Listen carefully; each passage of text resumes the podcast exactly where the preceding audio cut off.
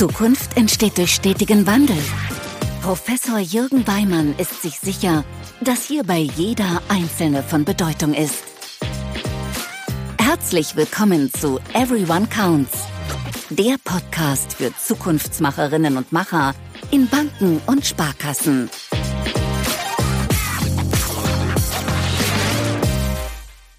Ja, einen wunderschönen guten Morgen. Ich freue mich sehr, dass du diesen Podcast hörst und wir gemeinsam in die neue Woche starten. Wenn du an Prozesse denkst, was ist das Erste, was dir da vielleicht in den Kopf kommt? Wenn ich an Prozesse denke, dann denke ich vor allen Dingen oft an Kreditprozesse zum Beispiel oder Passivprozesse oder vor allen Dingen auch Prozessoptimierungen. Und ich dachte mir, das neue Jahr ist noch ganz schön frisch. Es macht ja auch mal Sinn zu gucken, wie sind wir eigentlich in den Prozessen unterwegs und das mal vielleicht gemeinsam, wo machen Prozesse Sinn, wo machen sie weniger Sinn, mit jemandem zu reflektieren, der ein unfassbarer Spezialist zum Thema Prozesse ist, aber eben kein Banker ist. Und mal gucken, was können wir, und das ist das Thema dieser Folge, aus dem Banking lernen von anderen Industrien. Und dafür freue ich mich sehr, dass ich Walter Kraus gewinnen konnte. Walter Kraus ist Berater für Produktionsoptimierung, macht sehr viel, vor allen Dingen im KMU Kontext, sei es, wenn es darum geht, eine Produktion zu professionalisieren, weil das Unternehmen eben extrem skaliert, aber eben auch um die Optimierung. Und mit Walter werde ich mich gemeinsam unterhalten, was ist eigentlich Prozessdenke, wann brauchen wir vielleicht Prozessdenke noch stärker, wann brauchen wir sie vielleicht weniger und was können wir vielleicht auch im Banking von anderen Branchen lernen. Von dem her freue ich auf ein spannendes Gespräch mit Walter Kraus.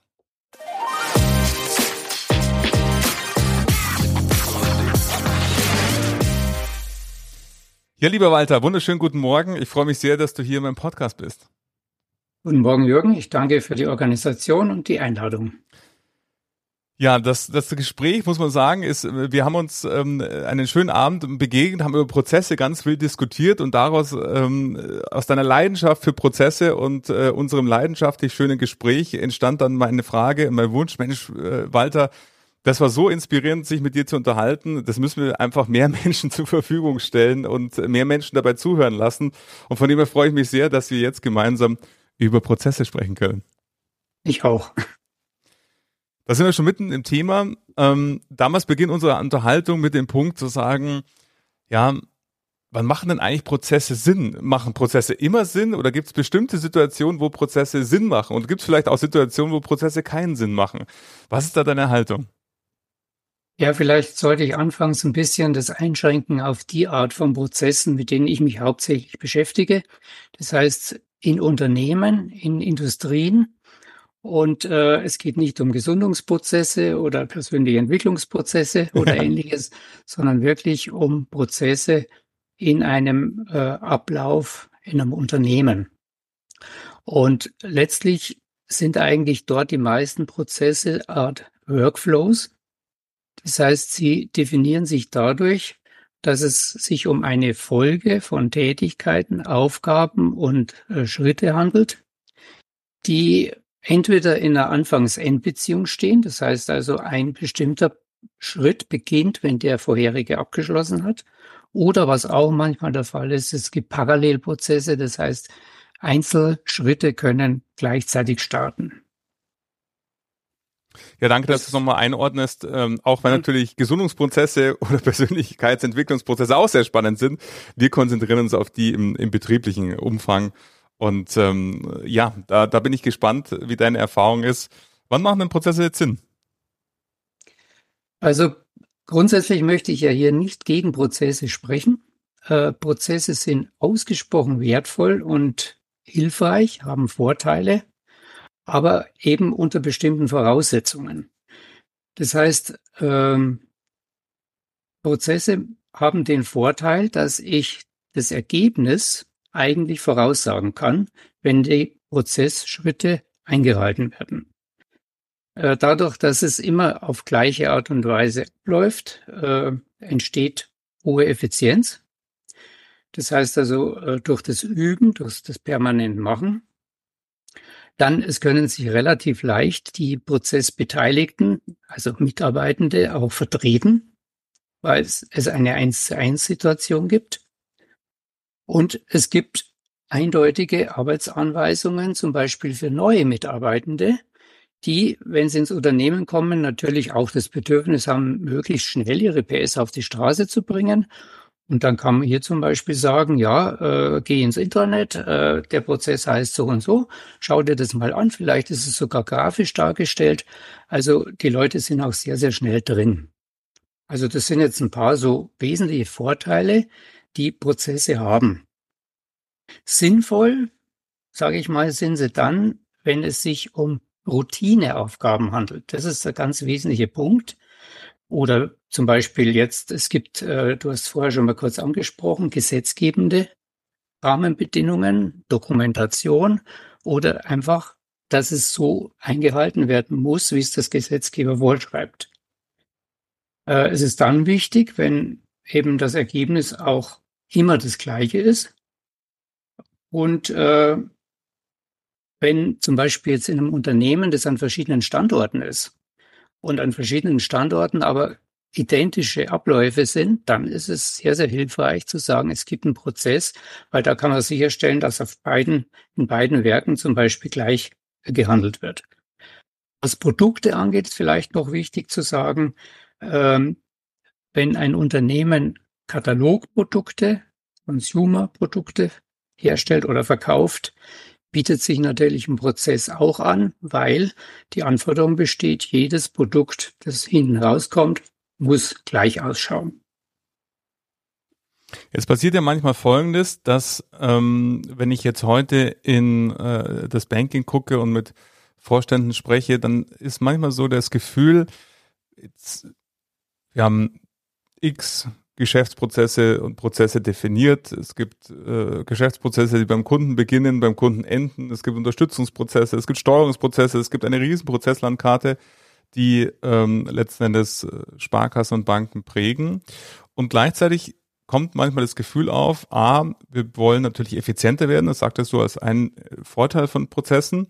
Aber manchmal fühlt sich so diese Geschäftsprozesslandkarte auch so ein bisschen an wie so ein Korsett, wo man irgendwie das Gefühl hat, wir haben uns äh, fast so einen zu engen Rahmen gegeben an äh, diversen Prozessen und irgendwie können wir vielleicht gar nicht mehr diese Herausforderungen, die da draußen im Marktumfeld mit sehr schnellen Marktveränderungen sind, prozessual abbilden.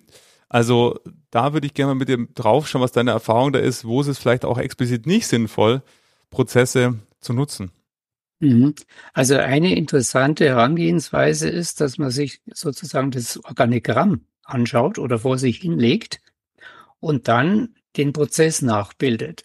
Und wenn sich hier herausstellt, hm, dieser Prozess springt mehrfach unter Umständen zwischen den verschiedenen Ebenen, dann sollte man da genau hinschauen. Weil dieses Springen hat zwei Nachteile. Es kostet zum einen Zeit und zum anderen in der Praxis auch Informationsverlust, Verfälschung weil ja, man, man kennt ja das, das Spiel mit der, mit der, wer ist die Post? Diese stille Post, wo man, wo man quasi dann feststellt, ja, ähm, ich habe eigentlich was ganz anderes gemeint, als mein Gegenüber verstanden hat. Also eine Möglichkeit im Organigramm zu gucken, springen Prozesse. Ähm, Wann sind Prozesse noch nicht sinnvoll? Also kann ich alles mit Prozessen regeln? Da würde ich mal die Frage vielleicht umdrehen. Äh, kann ich alles prozessual regeln? Äh, nein, also schnelle Antwort. Wenn es vorhersehbar ist, ja. Wenn es sich um Überraschungsaufgaben handelt, nein. Ähm, ein Vorteil der Prozesse ist ja, Ergebnis ist vorhersehbar. Jetzt nehmen wir mal das Beispiel einer Unternehmensstrategie. Da ist ja das Ergebnis erstmal nicht vorhersehbar. Trotzdem gibt es Strategieprozesse. Wie, wie siehst du dieses Dilemma da dazwischen? Naja, Stra Strategieprozesse sind relativ äh, ja, bewegliche Prozesse. Also ähm, ich beschäftige mich ja vorwiegend mit sehr, sehr starren Prozessen mhm. im Zusammenhang mit der Entstehung von Produkten. Und äh, bei, bei diesen strategischen Prozessen, äh, da muss man einfach aufpassen, ähm, dass, dass es letztlich nicht starr wird, weil äh, die, die Strategie kann sich unter Umständen, Stichwort VUCA, ja täglich verändern. weil quasi die, die äußere Dynamik beim Kunden in den Märkten sich kurzfristig ändert. Also zum Beispiel Stichwort jetzt äh, Zinsveränderung. Wenn, wenn ich da äh, Prozess habe, der, der wochenlang dauert und habe ähm, einem, einem Kunden ein Angebot für einen bestimmten Zinssatz gemacht und, und das Ganze zieht sich über mehrere Wochen hin, dann stimmt plötzlich diese Zahl nicht mehr. Mhm. Also da, da muss man meines Erachtens vorsichtig sein mit, mit Prozessen und unter Umständen sagen, nö, da äh, setzen wir jetzt quasi Personen ein, die nicht nur die Aufgabe zu erledigen haben, sondern auch die Entscheidung treffen dürfen. Mhm. Und wie siehst du das, in, äh, wenn du so an Produktionsunternehmen denkst? Du hast gerade VUCA angesprochen, also die stark veränderte Welt, die volatil ist, nicht vorhersagbar, mehrdeutig ist und auch äh, letzten Endes in vielen Teilen komplex. Wie, wie kriegt man so den Spagat hin zwischen auf der einen Seite prozessuale Notwendigkeiten und äh, Prozessdenke und auf der anderen Seite aber nicht an Flexibilität und auch notwendiger Flexibilität, Agilität äh, zu verlieren, die man eben braucht, um eben nicht Marktveränderungen zu verpassen? Naja, man muss sich einfach anschauen, an, an welcher Stelle diese Dynamik des Marktes sozusagen an das Unternehmen äh, andockt. Mhm. Also ähm, es gibt hier ein, ein Buch, das heißt Denkwerkzeuge der Höchstleister von Gerhard Wohland und Matthias Wiemeyer. Äh, die haben hier das Modell, dass sie ein, ein Organigramm eigentlich eher als Scheibe darstellen und ähm, sehen innen sozusagen äh, das, das Zentrum, wo letztlich Unternehmensentscheidungen getroffen werden sehen außen die Tätigkeiten, die wirklich dieser Dynamik unterliegen, wie zum Beispiel jetzt Vertrieb oder Service oder Produktmanagement und in einem mittleren Bereich äh, eher die unterstützenden Anteile, die, die Verwaltung. Mhm. Und hier ist es jetzt wichtig, dass wenn äh, diese, wenn es, wenn diese Dynamik, die auf das Unternehmen ein erwischt, sag ich mal, wenn es dann die Notwendigkeit erzeugt, dass man sehr, sehr schnell reagieren muss, dann muss diese Reaktion in dieser Peripherie, wie die das nennen, auch erfolgen. Denn wenn das Ganze erst wieder sozusagen in das Zentrum gespielt werden muss und man abwarten muss, wann eine Entscheidung zurückkommt, dann äh, funktioniert es nicht. Mhm. Und jetzt im, im Sinn der, der Organisation, also für mich läuft es in, im Industriebereich eigentlich darauf hinaus, dass man äh, selbst organisierte Teams in diesem Peripheriebereich bildet, die also sowohl entscheidungs- als auch umsetzungsfähig sind und kompetent sind, dass man entsprechend mit der Schnelligkeit, die die Dynamik von außen fordert, auch reagieren kann. Und diese Peripherie in dem Bild, was ist die Peripherie? Magst du das nochmal äh, sagen? Also Vertrieb typischerweise, mhm. Produktmanagement, äh, letztlich Service, äh, auch, mhm. auch, auch die, die, die wertschöpfende Produktion, äh, die gehört alles dahin, weil sie unmittelbar einen wertschöpfenden Kontakt zum, zum Kunden hat. Mhm.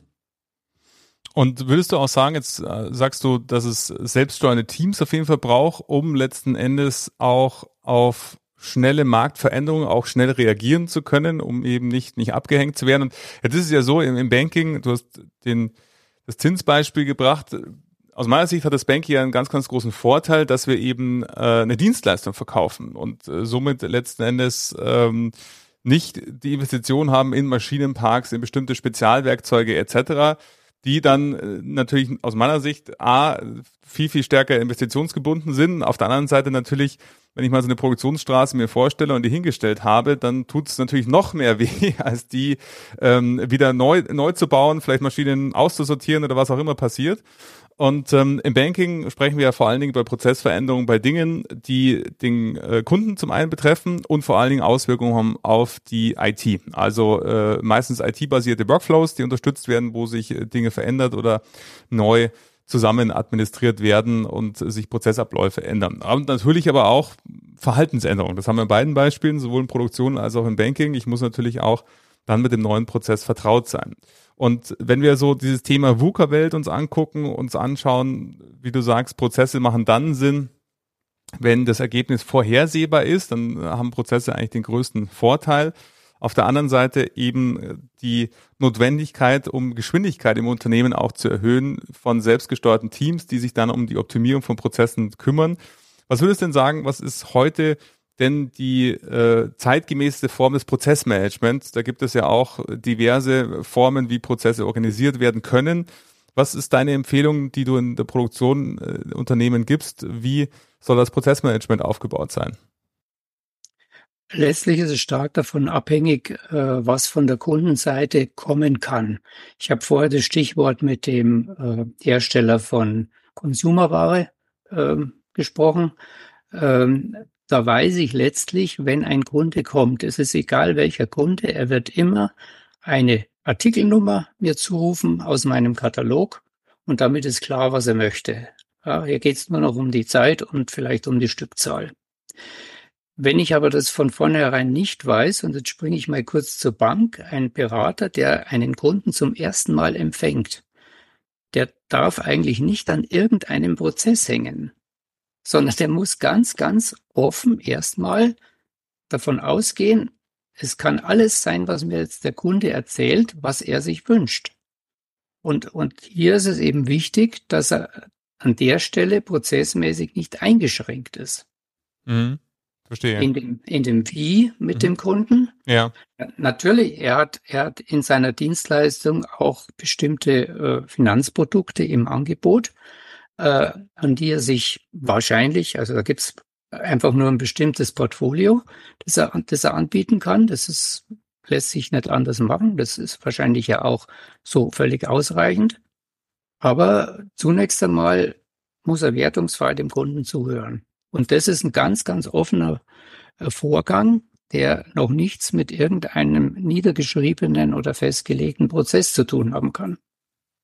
Ich glaube, hier ist wichtig, Viele Zuhörerinnen und Zuhörer denken bestimmt gerade an das Sparkasse Finanzkonzept zum Beispiel, was häufig als Beratungsprozess genannt wird, was letzten Endes den roten Faden durch die Finanzen der Kundinnen und Kunden abbilden soll, was letzten Endes, äh, ich glaube da, du meinst das Gleiche, ähm, aber nur um es auch für, für euch, liebe Zuhörerinnen und Zuhörer, nochmal einzuordnen, das äh, Finanzkonzept ist da eher eine Unterstützung, äh, heißt zwar Beratungsprozess, aber äh, Walter spricht gerade von anderen Prozessen. Ähm, letzten Endes, das ist dann eher eine Workflow-Unterstützung, wo man sagt, ich möchte einfach bestimmte Fragen wissen von dem Kunden, ich muss bestimmte Themen vielleicht ähm, vom Kunden wissen, um letzten Endes dort dann auch diese offene Beratung, wie du sie angesprochen hast, Walter, die total notwendig ist, um zuzuhören, was ist eigentlich das Anliegen des Kunden dann auch anbieten zu können. Nur um es mental ja. nochmal zu trennen äh, von, von, von deinen Worten, weil manche Wörter ähm, im Banking vielleicht anders besetzt sind. Klar. Und das war jetzt die operative Ebene, Walter. Ähm, was den Berater betrifft, wie sieht denn die strategische Ebene aus? Also wie empfiehlst du dein Unternehmen, das Prozessmanagement auch organisatorisch zu organisieren? Ähm, ich beginne vielleicht nochmal mit einem, einem Beispiel, das alle kennen. Wenn ich mir heute ein, ein Auto bestellen möchte, dann kriege ich ja im Internet einen sogenannten Konfigurator geboten. Das heißt, einerseits, äh, dieser Konfigurator vermittelt mir das Gefühl, ich kann unheimlich stark individualisieren, genau das, was ich möchte, mir aussuchen. Andererseits aber, ich kann mir nur das aussuchen, was der Konfigurator zulässt. Also in gewisser Weise ist er trotzdem eingeschränkt. Ähm, hinter jeder Kombination, die hier ein Kunde in diesem Konfigurator auslösen kann, steckt letztlich der Prozess bis hin zu Einkauf, Montage und Auslieferung dieses Produktes. Jetzt gibt's aber Fälle, und da spreche ich jetzt nicht von Autos, sondern zum Beispiel von einer Anlage ähm, ich, Flaschenabfüllanlage, mhm. wo es, es letztlich überhaupt keine zwei gleichen gibt. Das heißt, äh, jeder Kunde braucht was ganz, ganz Individuelles und es wird vermutlich auch bei jeder Bestellung irgendetwas dazukommen, was überhaupt noch nie gemacht wurde. Und jetzt ist es ganz wichtig, dass man sozusagen dieses, dieses Prozess Management möglichst früh aus einem festgelegten, niedergeschriebenen Prozess herausnimmt und, so ist mein Vorschlag im Regelfall, einer Person, einer hochqualifizierten Person, man nennt es dann Process Owner, übergibt. Und dieser Process Owner ist eben dann nicht mehr an einen bestimmten Prozess gebunden, sondern der entscheidet dann situativ, was im Einzelfall zu machen ist. Der kommuniziert mit dem Kunden, er kommuniziert mit dem Einkauf, er kommuniziert mit der, mit der Produktion, er geht in Entwicklung, weil noch bestimmte äh, Design äh, Notwendigkeiten passieren müssen und so weiter. Es geht also immer dann von einer Person aus. Und äh, in dem Fall löst sich sozusagen der, der Prozess dadurch auf, dass man die, die, den gesamten also alles, was sozusagen an Überraschung und neuem Auftritt, eine Person dafür verantwortlich erklärt. Und dieser Process Owner hat dann auch die Gesamtverantwortung für den Prozess von Anfang bis Ende, richtig? Ja, also an der Stelle, wo ja. man definiert hat, jetzt übergibt man es an eine Person, mhm. da hat er das, ja. Und unter Umständen sogar dann noch äh, weit über die, über die Auslieferung zum Beispiel hinaus. Da, der, der wird ja für einen Kunden dann ein ganz wichtiger Ansprechpartner sein, wenn zum Beispiel für die Inbetriebnahme oder auch für Servicetätigkeiten, Ersatzteile und so weiter, äh, wird er dann sozusagen immer derjenige sein, der flexibel mhm. dann auf das reagiert, was der Kunde sich wünscht und vorstellt. Jetzt hast du vorher von selbststeuernden Teams auch gesprochen. Ähm, wenn wir jetzt anschauen, äh, auf der Einzelprozessebene ähm, und, und der Process Owner, dann haben wir totale Klarheit darüber zu sagen, okay, der hat die Gesamtverantwortung für den Gesamtprozess. Vorher hattest du noch von selbststeuernden Teams gesprochen und wenn wir uns jetzt überlegen, wir haben natürlich hunderte von äh, Prozessen und somit hunderte von Process Ownern, die manchmal vielleicht auch mehrere Prozesse äh, begleiten und, und begleichen. Wie würdest du es dann äh, und wie machen das Produktionsunternehmen, das auch organisatorisch letzten Endes zu handeln, diese Vielzahl an Prozessen und Prozessnotwendigkeiten und in dem Fall Process Ownern? Naja, das hängt jetzt ein bisschen vom, vom Produkt ab. Ähm, also wenn man jetzt sagt, dass dieser Process Owner hat um sich herum ein kleines Team geschart, dann wird er natürlich dieses Team entsprechend danach aufbauen, wo in erster Linie ähm, Bedarf ist an, an Aktivitäten. Also naheliegend ist jetzt zum Beispiel ein, ähm, dass ein Entwicklungsanteil äh, dabei ist, ein, ein, Konstrukteur könnte man sich vorstellen. Es könnte aber auch einer sein, der äh, dann für die Beschaffung zuständig ist und, äh, und neue Lieferanten akquiriert.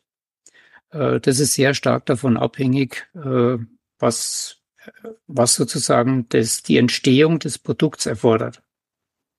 Das heißt, äh, nehmen wir mal ein Beispiel aus, aus, dein, aus, deine, aus deiner ähm, Erfahrungswelt, ähm, ein Unternehmen, was jetzt irgendwie, äh, sagen wir einfach mal 100, 100, 200 Prozesse hat, ähm, dann kann ich ja nicht rund um den Prozess auch noch mehrere Teams bilden. Das heißt, es gibt ja irgendwie noch so ein Meta-Prozessmanagement oder, oder wie, wie, wie empfiehlst du da die Steuerung dieser Pro Process Owner?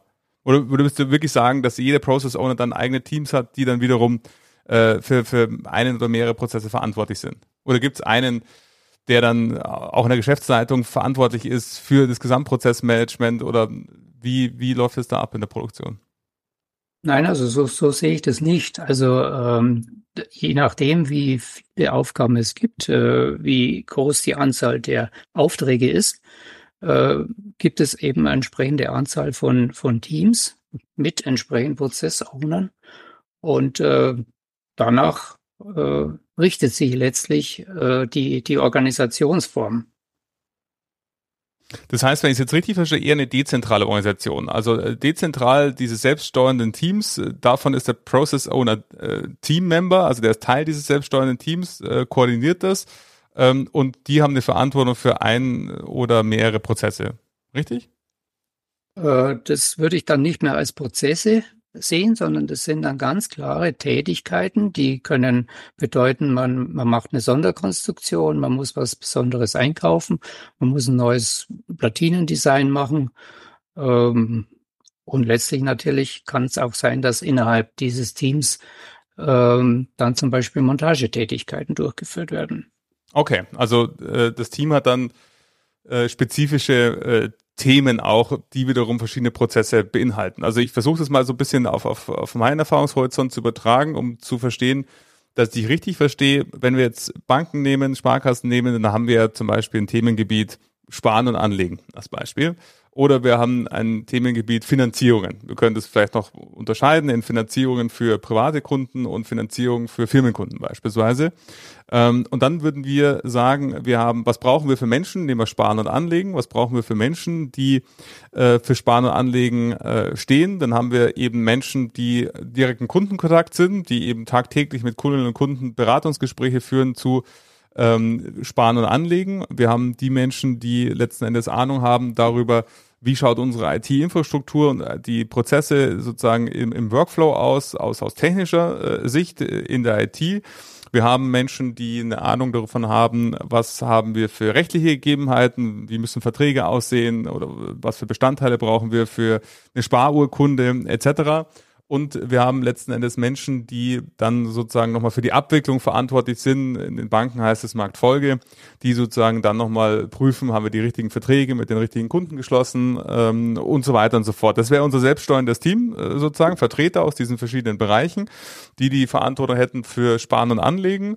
Innerhalb dieses Teams gibt es sozusagen den Process Owner, wo wir verschiedene Prozesse zusortiert haben, sei es ähm, Beratungsgespräch sparen und anlegen, sei es Sparurkunde ausstellen, sei es Sparbuchverlust. Auch das passiert leider sehr oft, dass Menschen ihre Sparurkunden wieder verlieren und neue brauchen. Also alles, was sozusagen rund um das Themenfeld Sparen und Anlegen ist. Und dieses Team hat die Verantwortung, dann eben dafür zu sorgen, dass unsere Prozesse marktgängig sind, sprich äh, letzten Endes äh, kommend aus Zinsveränderungen, Marktumfeldveränderungen, dort das Prozessdesign verantworten. Habe ich das richtig so übertragen äh, ins Banking, was du gesagt hast?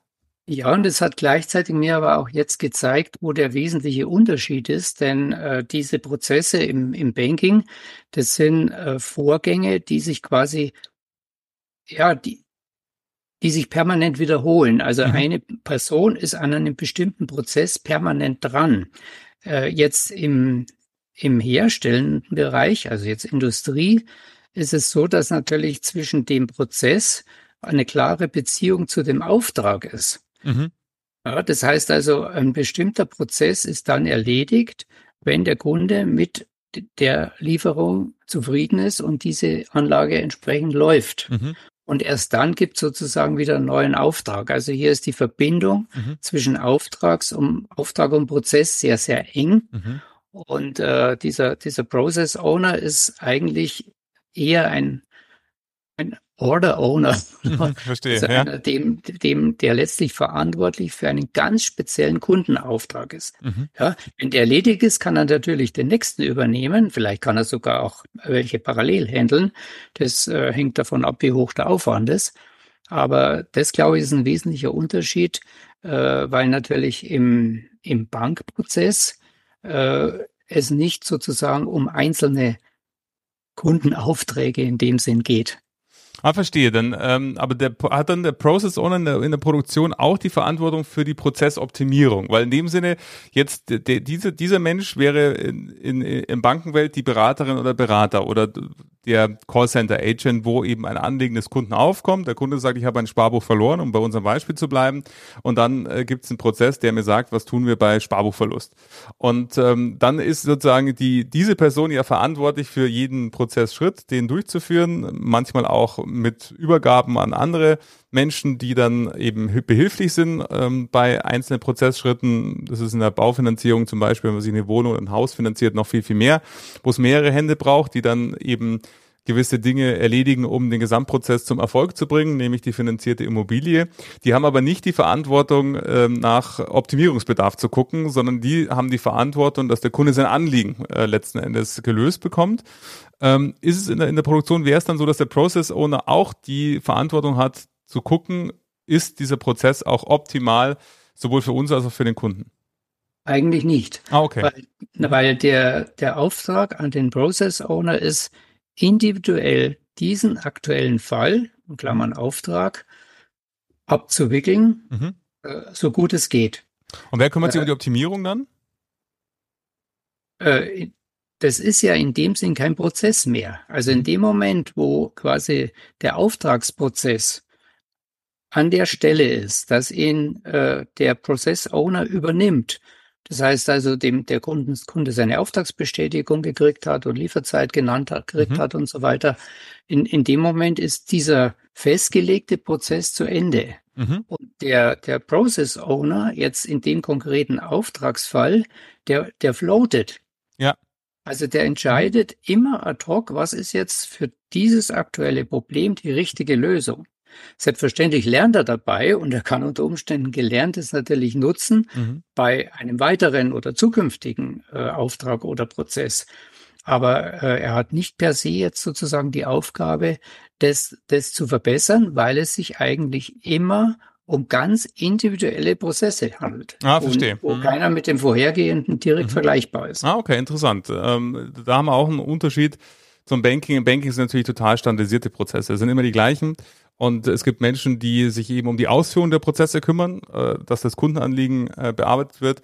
Gleichzeitig aber eben Menschen, die sich darum kümmern, dass dieses Kundenanliegen in der besten Form sowohl fürs Unternehmen als auch für den Kunden erledigt wird und somit sich sehr, sehr viele Gedanken darüber machen, über Prozessdesign, äh, sich Gedanken darüber machen, wie können wir Technologie noch mehr einbinden in den Prozessen, um sie schneller zu machen, wie können wir einbinden auch rechtliche Gegebenheiten, dass man weniger Unterschriften braucht, weniger Dokumentation braucht und so weiter und so fort, um eben das für die Kunden auch dann wirklich zu erleichtern. Und ähm, da verstehe ich in der Produktion, dass äh, in dem Sinne die, die Prozesse ein Stück weit mehr floaten, wie du es genannt hast, als ich es jetzt im Banking gewohnt bin. Ja, also immer Stichwort jetzt Anlage, weil äh, mhm. wir haben ja immer so ein bisschen geschaut auf diese VUCA-Situation, ja. weil das ja eigentlich genau das ist, wo man äh, hinterfragen muss, ob jetzt es Sinn macht, mhm. Prozesse mhm. festzuschreiben. Wenn es sich um Routinetätigkeiten handelt, wo der Prozess festliegt, dann äh, sieht es natürlich ganz anders aus. Mhm. Ja. Das bringt mich zu meiner letzten Frage, Walter. Nämlich die Frage, was würdest du denn sagen? Jetzt haben wir ein bisschen über das Banking äh, gesprochen, ähm, wie da Prozesse sind. Du hast ganz viele wunderbare Punkte geteilt aus deiner Erfahrung, aus der Produktion. Jetzt, was würdest du denn von deinem Blickwinkel als Produktionsspezialist und äh, Prozessspezialist in der Produktion äh, Banken und Sparkassen raten, bezogen auf ihre Prozesse und ihr Prozessmanagement? Also ich glaube, äh, so wie es ich sehe, ähm, gibt es in Banken, ähm, gerade was Entscheidungsprozesse angeht, äh, ziemlich komplizierte Abläufe. Also der, der Kundenberater muss unter Umständen, um dann das Geschäft abschließen zu können, ähm, mehrere Schritte eskalieren, weil bestimmte Entscheidungen woanders getroffen werden müssen oder gegengezeichnet werden müssen. Das kommt sicherlich natürlich aus dem Sicherheitsbedürfnis heraus, äh, hat auch vielleicht sogar äh, gesetzgebende Hintergründe. Aber das Problem ist, dass das einfach Zeit kostet. Mhm. Und ähm, wenn man in der Lage wäre, äh, jetzt in, in dieser Vorstellung mit der Peripherie es zu schaffen, dass bestimmte Entscheidungen ähm, da getroffen werden können, wo die Frage auftaucht, nämlich zwischen Kunde und Berater. Dann glaube ich, würde man nicht nur schneller sein können, sondern man würde auch irgendwie, ähm, ja, man vermittelt dann auch Kompetenz. Weil wenn ich dem Kunden Antwort geben muss, da muss ich jetzt aber erst da fragen oder das dauert erst, weil da muss das genehmigt werden. Mhm das macht sofort immer so ein bisschen ein, ein Stirnrunzeln. Mhm. Ja, verstehe. Also mehr Verantwortung auch äh, da äh, an, also dezentral äh, letzten Endes, ja. aber natürlich auch, was du vorher sagtest, mit selbst sich selbst steuernden Teams aus, äh, also interdisziplinären Teams, die sich selbst steuern, so müsste man eigentlich sagen, weil wir unterschiedliche Disziplinen brauchen, um einen Prozess äh, wirklich toll zu designen, als auch zu optimieren, dort dann miteinander äh, tätig zu werden. Ja. Mhm. Sehr schön. Ja, vielen Dank, Walter, für diese spannenden Einblicke äh, in deinen Arbeitsalltag äh, aus der Produktion und äh, die Übertragung aufs, aufs Banking. Sehr, sehr gerne. Ich habe mich da natürlich jetzt irgendwo reingewagt, wo meine Kompetenz nicht ist. Also falls da äh, ich mich irgendwie ähm, ja, übernommen haben sollte, bitte ich das zu entschuldigen. Ach, den Eindruck habe ich überhaupt nicht. Das war sehr spannend mit dir und von dem her danke, dass du heute da warst, lieber Walter. Gerne, Jürgen.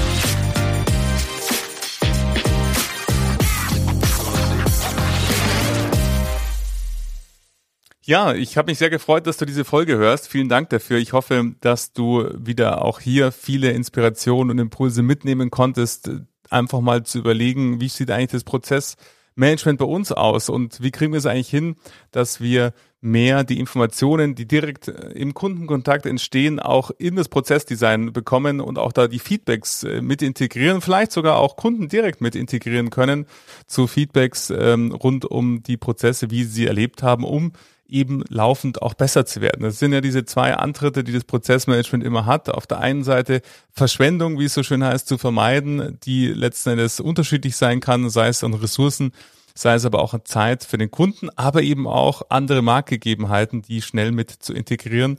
Von dem her danke, dass du diese Folge gehört hast und ich freue mich sehr, wenn du in zwei Wochen wieder hier bist und wir dann gemeinsam wieder die Woche starten können. Gebt mir gerne fünf Sterne im Apple Podcast Store, da freue ich mich auch darüber. Und ansonsten hören wir uns in zwei Wochen wieder. Danke, dass du hier warst.